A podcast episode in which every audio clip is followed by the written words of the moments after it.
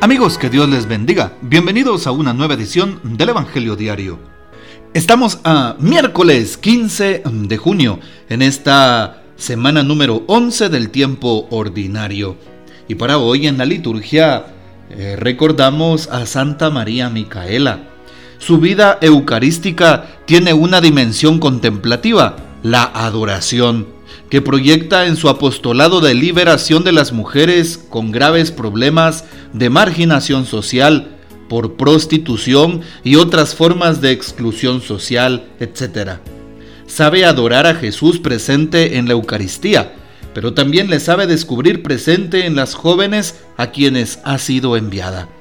Pidamos pues su poderosa intercesión. Para hoy tomamos el texto bíblico del Evangelio según San Mateo capítulo 6, versículos del 1 al 6 y del 16 al 18. En aquel tiempo Jesús dijo a sus discípulos, Tengan cuidado de no practicar sus obras de piedad delante de los hombres, para que los vean. De lo contrario, no tendrán recompensa con su Padre Celestial. Por lo tanto, cuando des limosna, no lo anuncias con trompeta como hacen los hipócritas en las sinagogas y por las calles para que los alaben los hombres. Yo les aseguro que ya recibieron su recompensa. Tú en cambio cuando des limosna, que no sepa tu mano izquierda lo que hace la derecha, para que tu limosna quede en secreto, y tu Padre que ve lo secreto te recompensará. Cuando ustedes hagan oración, no sean como los hipócritas, a quienes les gusta orar de pie en las sinagogas y en las esquinas de las plazas para que los vea la gente. Yo les aseguro que ya recibieron su recompensa. Tú, en cambio, cuando vayas a orar, entra en tu cuarto, cierra la puerta y ora ante tu Padre que está allí en lo secreto, y tu Padre que ve lo secreto te recompensará. Cuando ustedes ayunen, no pongan cara triste como esos hipócritas que descuidan la apariencia de su rostro para que la gente note que están ayunando. Yo les aseguro que ya recibieron su recompensa. Tú en cambio cuando ayunes, perfúmate la cabeza y lávate la cara, para que no sepa la gente que estás ayunando, sino tu Padre que está en lo secreto, y tu Padre que ve lo secreto, te recompensará. Palabra del Señor, gloria a ti, Señor Jesús. Qué importante encontrarnos con Jesús, con el Señor, a través de la palabra. Hoy en la primera lectura tomada del segundo libro de los Reyes, capítulo 2, 1 a 6 y también versículo 6 eh, al 14, nos cuenta cómo Elías fue arrebatado en un carro de fuego al cielo y se queda con su capa precisamente Eliseo, aquel que era quien le acompañaba durante toda su vida misionera. Y nos damos cuenta cómo aquel profeta tenía grandes dones de Dios. También a nosotros se nos invita a tener ese fuego del Espíritu en nuestro corazón para poder vencernos a nosotros mismos. Pidamos al Espíritu Santo que venga así al igual que Elías y Eliseo, podamos vencer al mal. Y algún día también como ellos seamos eh, aquellas personas elegidas por Dios para entrar en el reino de los cielos. De hecho, Elías es el único de los profetas de los cuales nos dice la palabra que fue eh, arrebatado al cielo y que no nos da más datos como datos de su muerte o de que ha resucitado, sino que fue llevado en cuerpo y alma a los cielos.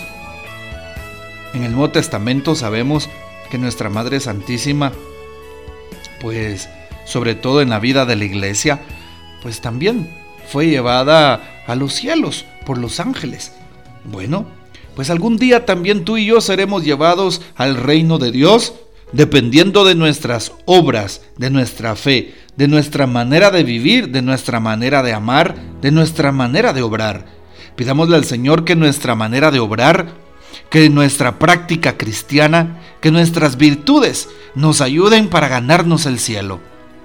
Hoy también el texto del Evangelio de San Mateo capítulo 6 nos muestra cómo debería de ser la vida cristiana. no una vida fría, no una vida tibia, no una vida despegada de la fe y de los sacramentos, no una vida mediocre, por así decirlo, todo lo contrario. Hoy nos damos cuenta cómo San Mateo nos invita a estar activos en la fe. Para ser buenos cristianos necesitamos crecer en la fe.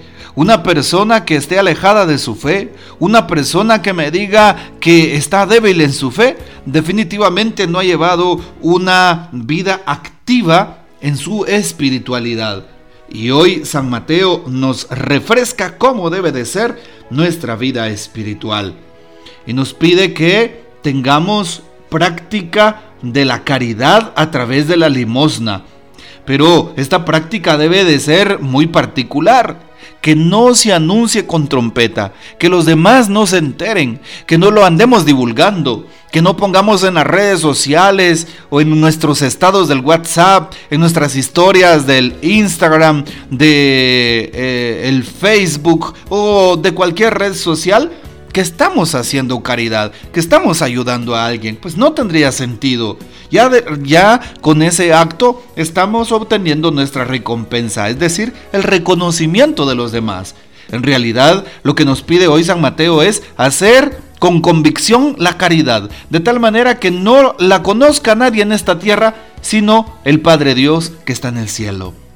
Y la caridad la podemos hacer de muchas formas, en un asilo, en un orfanato, con las personas pobres y necesitadas que no tienen hogar, con los que están en la calle, con aquellos que están pasando crisis, con los enfermos, incluso con los presos, visitando a los presos. Así es, miremos cuánta obra de caridad podemos dar al necesitado. Y hacerlo de corazón, no para que los demás me vean, sino en lo secreto del corazón, para que de esa manera nuestro Padre Dios nos recompense, dice hoy el texto bíblico. ¿De qué otra manera podemos crecer en la fe? Podemos fortalecer nuestra espiritualidad haciendo oración, pero una oración contemplativa, una oración entre Dios y yo, una oración en donde le comente al Señor todo lo que me está pasando, una oración de confianza y de fe, y no una oración que quiera ser eh, escrupulosa, es decir, o que quiera ser eh, muy bulliciosa, que los demás me vean, que los demás se den cuenta. No, una oración silenciosa entre Dios y yo, una oración de intimidad, que puede ser la lección divina, el Santo Rosario, la visita al Sagrario, la visita al Santísimo, la Santa Misa, que ofrezcamos con amor, y solo ahí tendrá sentido nuestra oración no para que los demás me vean hacerla, sino realmente por convicción de que allí me encuentro con Dios, de que allí estoy platicando con Él. Y Jesús nos quiere escuchar, por supuesto que lo quiere hacer. La oración que no se escucha es la que no se hace, por lo tanto la invitación a través del texto bíblico de hoy es a intentar hacer oración. Y si tú estás débil en tu oración, vamos, ánimo, ten fuerza, esperanza y reza con amor. Y si tú nunca has orado o has dejado de orar, Inténtalo, Dios te está esperando. Dios no te va a juzgar porque hayan pasado días, meses o años sin hacer oración. Todo lo contrario, al Señor le agrada que nos comuniquemos con Él. Y Él nos está esperando y Él quiere darle una respuesta a la oración que hagamos. Pero si lo hacemos con amor, si lo hacemos con esperanza, si lo hacemos con un corazón sincero lleno de fe, bueno, pues entonces vayamos a la oración para crecer en nuestra fe, en nuestra espiritualidad. Y finalmente, y no por eso menos importante, el tema del ayuno. Muchas personas no quieren ayunar. Démonos cuenta cómo la sociedad de hoy nos propone una vida tan cómoda, una vida tan light, una vida del mínimo esfuerzo, una vida de la poca responsabilidad. Sí, una vida del poco sacrificio, que no queremos hacer sacrificio. El ayuno supone sacrificio, supone el preparar nuestro cuerpo para la batalla espiritual. El ayuno supone que nosotros aprendamos a dominar nuestro propio cuerpo, a dominar nuestros instintos, nuestras pasiones, y a esto nos invita el ayuno.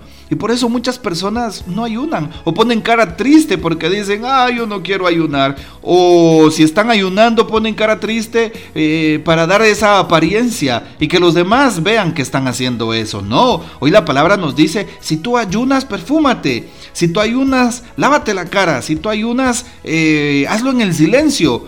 No que se enteren los demás, sino Dios nuestro Padre allí en el silencio de la oración.